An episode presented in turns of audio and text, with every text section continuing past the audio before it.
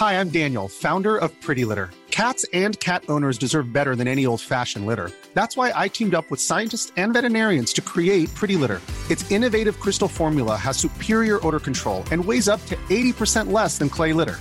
Pretty Litter even monitors health by changing colors to help detect early signs of potential illness. It's the world's smartest kitty litter. Go to prettylitter.com and use code ACAST for 20% off your first order and a free cat toy. Terms and conditions apply. See site for details.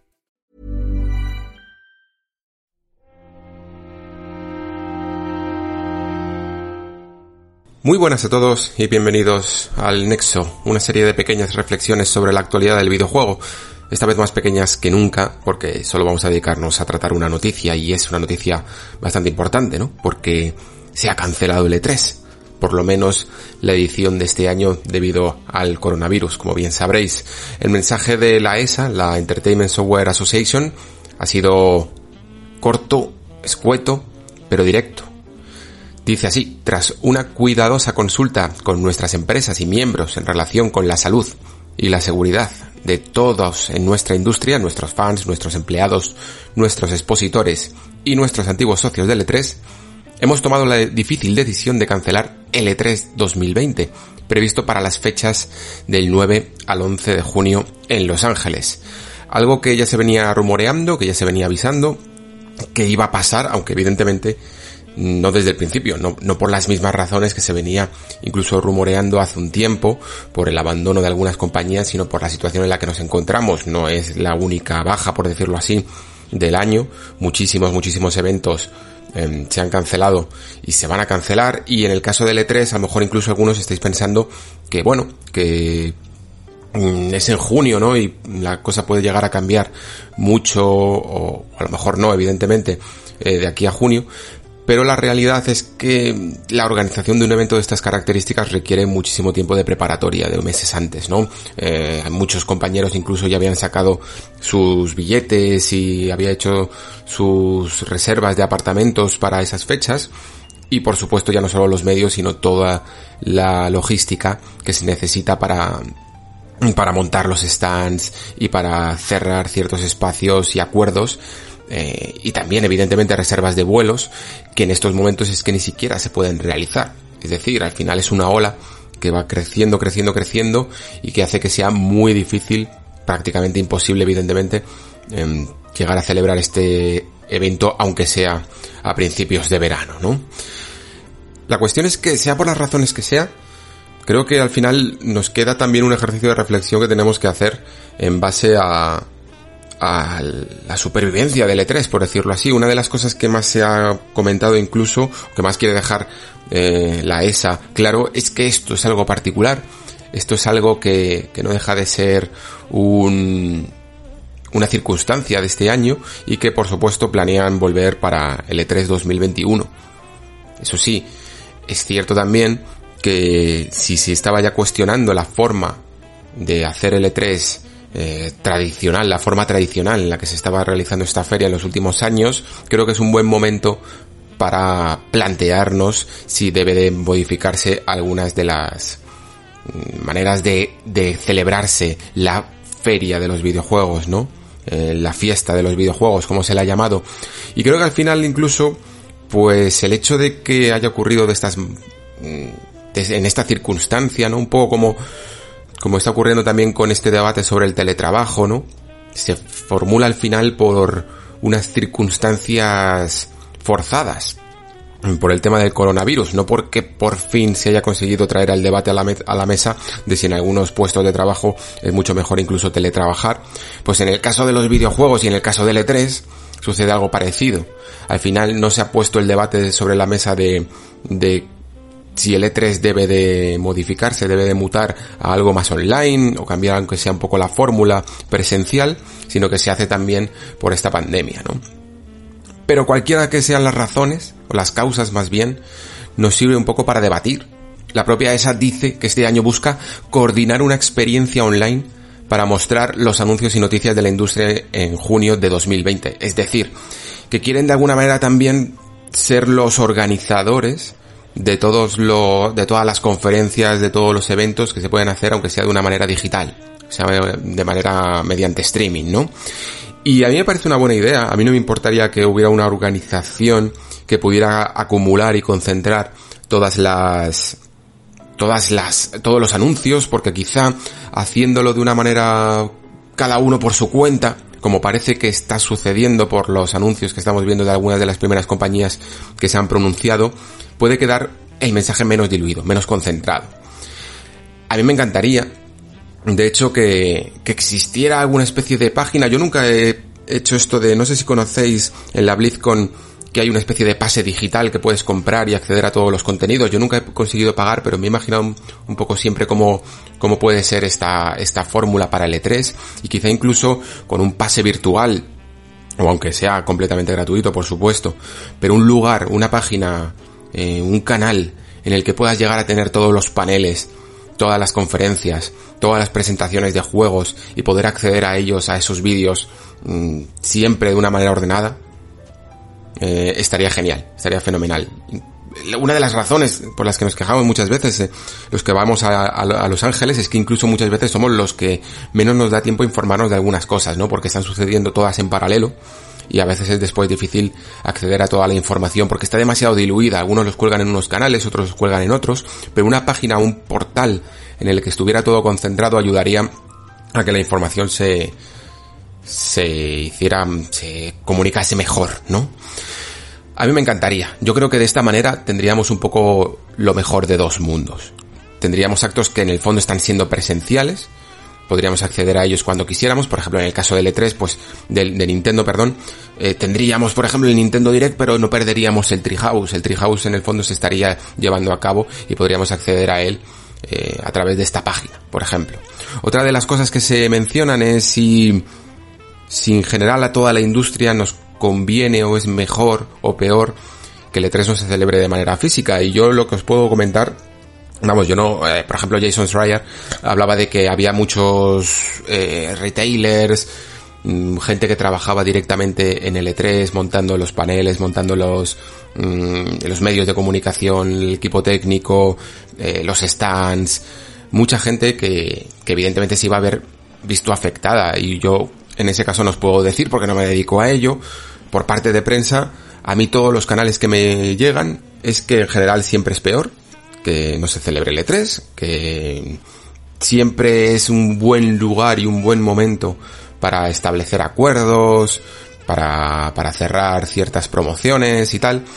Pero la verdad es que tampoco más allá de eso, tampoco sé muy bien cómo puede llegar a afectar eh, si se cambia el formato. Lo que sí que os puedo decir personalmente un poco es que a, mí mm, no me produce tampoco una desilusión que el E3 pueda llegar a convertirse en otra cosa, aunque sea sencillamente por la razón de que creo que los cambios siempre son buenos. Si al final hay interés y hay ganas por parte de la gente de que exista el E3, aunque se tenga que transformar por completo, aunque se tenga que cambiar a un espacio completamente virtual, esas ganas se van a ver reflejadas de otra manera. Y una manera en la que al final todos sigamos disfrutando de la fiesta de los videojuegos, ¿no? Y yo creo que además, muchas de las cosas que hemos ido elucubrando estos últimos meses, ya no solo lo que he comentado de, un portal donde todo se viera por streaming las veces que haga falta, sino que incluso podría haber mejores maneras de beneficiar al usuario. Desde la comodidad de tu propia casa, quizá podrías llegar a jugar a todo un sistema de demostraciones de juegos que se están presentando en ese momento y que a lo mejor solo funcionan porque además estas demos que normalmente se juegan en el E3 están un poco mm, o sea son muy muy frágiles en cualquier momento se pueden romper se podrían descargar únicamente durante las fechas que ocurre el E3 y prácticamente todo el mundo sería como acudir a jugar a, a esos stands solo que encima sin con el beneficio de no tener que esperar ninguna cola. Así que es eso, entiendo perfectamente que lo malo por conocer pueda ser un poco más eh, miedoso que lo bueno conocido, pero yo creo que siempre los cambios pueden llegar a traer cosas buenas, ¿no? A mí el inmovilismo en general en una industria como los videojuegos, que siempre creo que es algo tan novedoso, que siempre va transformándose cada, cada pocos años, es algo que en general no me gusta. Me aburre. Me gusta más lo nuevo, aunque algunas veces no la juguemos y salga peor. Por otra parte, También creo que para esto todo el mundo tendría que organizarse un poco mejor eh, y no parece que por el momento estén haciendo piña. Hay un montón de compañías que ya han anunciado sus propios eventos digitales y de alguna manera parece que incluso se están alejando todavía más del E3. Como si el E3 solo fuera entonces, ¿no? Lo que siempre decíamos nosotros, el Convention Center, y una vez que ya no eres eso, ya no que, no proporcionas ese espacio, no te necesitamos, por lo tanto, creamos nuestros eventos en el momento que más nos convengan, en fechas que nos interesen particularmente. Phil Spencer, por ejemplo, lanzó un pequeño mensaje en redes sociales diciendo lo siguiente. El E3 siempre ha sido un, momento importante para el equipo Xbox. Dada esta decisión, este año celebraremos la próxima generación de juegos con la comunidad Xbox y todos los que aman jugar a través de un evento digital propio. Detalles sobre el calendario y más en las próximas semanas. ¿Esto, ¿Esto qué significa? Que sí, que pueden hacerlo en esas fechas del 9 al 11 de junio, como iba siendo habitual, o pueden decidir pues que a lo mejor les conviene mucho mejor esperar porque quizá yo que sé, imaginaos que por ejemplo toda esta crisis del coronavirus se hace todavía más grave en los meses de mayo, junio, no es el mejor momento para para celebrar un evento digital porque no tienen toda la atención mediática o incluso el hecho, que esto también es algo que quizá deberíamos de hablar, el hecho de que mmm, las producciones de las nuevas consolas se vean afectadas por esta crisis, haga que se retrasen, que incluso esa famosa fecha que siempre decíamos de noviembre de 2020 se convierta en mediados de 2021 o incluso un año más tarde, y por lo tanto prefieran retrasar también sus eventos de presentación de la nueva consola de Microsoft. Entonces, si el E3 y la ESA no consigue que todos hagan piña, que todos remen en una misma dirección y que todos hagan sus eventos en unas fechas, en un segmento de días determinados, pues al final sí que es cierto que la sensación de la fiesta de los videojuegos, ¿no? Del E3 se diluya. Por parte de Nintendo, por ejemplo, dicen lo siguiente, Nintendo apoya la decisión de la ESA de cancelar el E3 de este año para ayudar a proteger la salud y la seguridad de todos en nuestra industria, nuestros fans, nuestros empleados, nuestros expositores y nuestros antiguos socios del E3. Antiguos socios del E3. Nos gustaría expresar nuestra preocupación y apoyo a todos los afectados por el brote del COVID-19 durante este difícil momento. Seguiremos siendo flexibles y redirigiremos nuestros esfuerzos a otras formas de mantener a nuestros fan, fans al día sobre nuestras actividades y productos. Debido al brote del COVID-19, los grandes eventos de la industria pueden ser insostenibles en el futuro inmediato. Pero estamos considerando varias formas de involucrarnos con nuestros fans y tendremos más para compartir a medida que el año continúe. O sea, para Nintendo, esta crisis también está casi eh, generando oportunidades de, de la misma manera que ellos en su momento innovaron con este sistema del Nintendo Direct, seguir haciendo lo propio, ¿no? A lo mejor incluso hasta el punto de que el Treehouse también se transforme en algo que ellos vean incluso más atractivo para el público. Y la forma de presentar todos sus juegos, incluso, a lo mejor no se hace a través de un Nintendo Direct, sino de múltiples Nintendo Directs centrados en mucha información sobre todos los juegos que vienen en el futuro, ¿no? Incluso a lo mejor se les ocurre que durante ciertos días al año todas las ciudades importantes de algunos países puedan jugar a todas las novedades en vez de el E3 eh, tener que ir hacia Los Ángeles para jugar a sus juegos, el E3 viene a tu casa. O de la misma manera poder poner algunas cuantas demos en la eShop durante un tiempo determinado. Algo parecido parece suceder con Ubisoft. Ubisoft dice la salud y bienestar de nuestros equipos, jugadores y socios es nuestra principal prioridad, así que aunque estamos decepcionados, apoyamos plenamente la decisión de la ESA de cancelar el E3 2020. El E3 es y seguirá siendo un momento en el que nos unimos como comunidad y compartimos nuestro amor por los juegos. Estamos explorando otras opciones para una experiencia digital que nos permita compartir todas las emocionantes noticias que hemos planeado. Mira, Ubisoft parece que juega un poco más en equipo. Siguen hablando de encontrar formas, ¿no? De seguir unidos un poco a la ESA y, compartir este momento y este, esta fecha tan señalada en el calendario del jugador, ¿no? Como es el E3.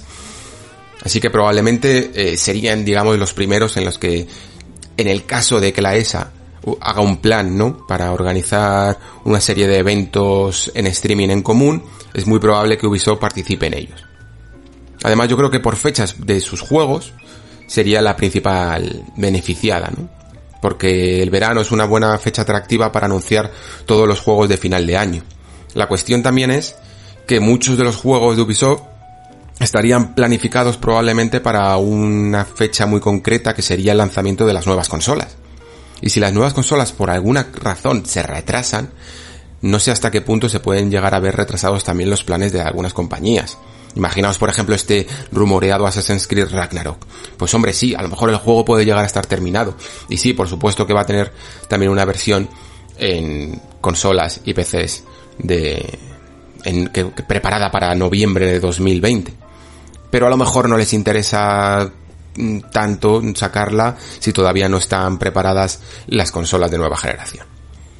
Ya, para que veáis que esto realmente, sobre todo la cadena de producción de las nuevas consolas, en el caso de que se retrase, puede alterar los planes de muchísimos, muchísimos videojuegos que pudieran llegar a estar planeados también para ese segmento intergeneracional, ¿no? Por último tenemos, porque también, bueno, ha, salido Electronic Arts, que también ha dicho que prácticamente lo mismo, que están revisando un poco los planes de su EA Play, ya sabéis que además Electronic Arts estaba un poco jugando a, ser vecino del E3 porque tenían su propio evento en el Palladium, que era un lugar, que un recinto que está un poco más alejado de lo que es el Convention Center y por supuesto, evidentemente, pues no van a ir allí con su EA Play. También harán otra cosa. Pero por destacar una última más, me gustaría mencionar lo que comenta aquí el amigo Jason Schreier sobre una información que tiene sobre Warner Bros. Y es que al parecer Dice lo siguiente, este año un recién llegado planeaba entrar en juego. Warner Bros. Games se preparaba para dar una conferencia de prensa en L3 por primera vez, según tres personas familiarizadas con los planes del editor. Allí Warner Bros. Games había planeado hablar sobre varios juegos muy esperados, incluyendo un nuevo Batman, un juego de Harry Potter que se había filtrado en 2018 y el siguiente juego de los desarrolladores de Arkham, Rocksteady Studios. Queda por ver si Warner Bros. celebrará en cambio su propio evento digital o hará algo totalmente distinto. Bueno, pues al parecer este año también íbamos a tener por fin un poco más de información sobre los planes de, sobre todo de Rocksteady y también de ese juego de Harry Potter que se filtró en un vídeo de muy mala calidad y pero que tenía muy buena pinta. Eh, la verdad es que a lo mejor era un buen momento no de juntar estos tres juegos, también ese nuevo Batman que podría estar hecho por Warner Bros. Montreal, pues para haber hecho un evento propio, ¿no? Así que lo más probable es que también veamos o un evento digital o al menos tres anuncios inminentes a lo largo del año sobre, sobre Warner Bros. Por fin veamos qué era lo que estaba haciendo Rocksteady, veamos algo también de Batman y ese Harry Potter.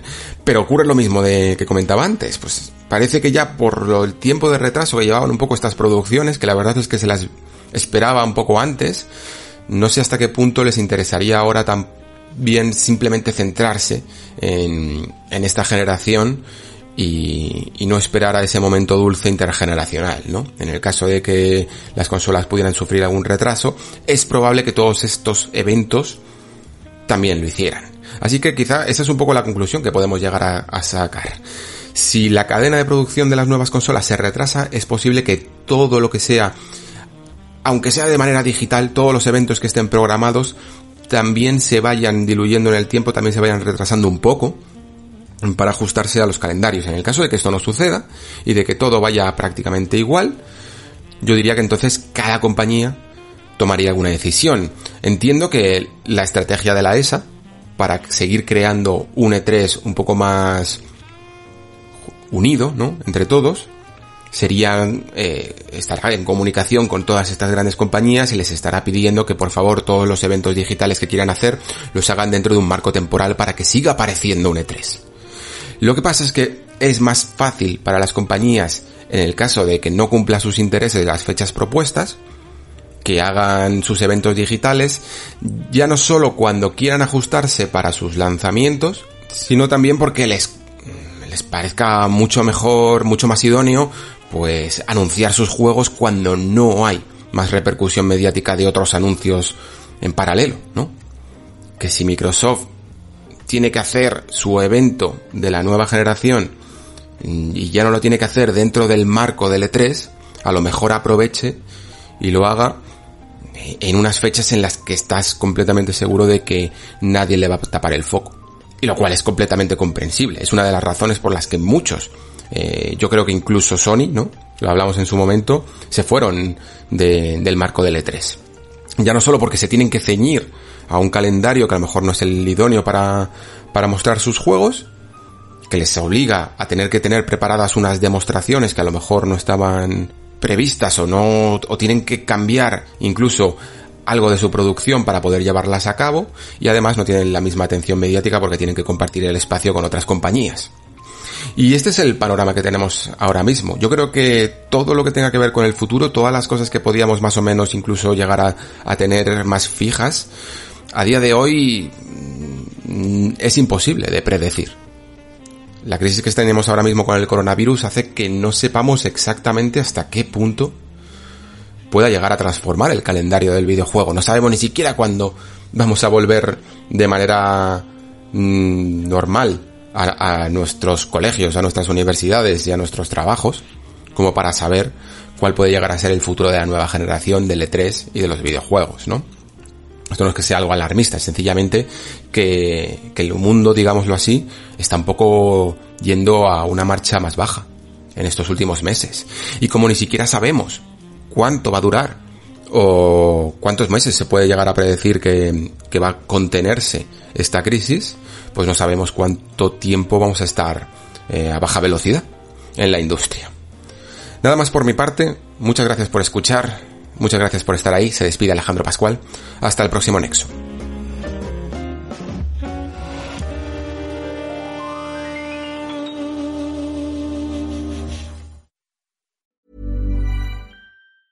Hi, I'm Daniel, founder of Pretty Litter. Did you know cats tend to hide symptoms of sickness and pain? I learned this the hard way after losing my cat, Gingy. So I created Pretty Litter, a health monitoring litter that helps detect early signs of illness by changing colors, saving you money and potentially your cat's life. Pretty Litter is veterinarian developed, and it's the easiest way to keep tabs on your fur baby's health right at home. Go to prettylitter.com and use code ACAST for 20% off your first order and a free cat toy. Terms and conditions apply. See site for details.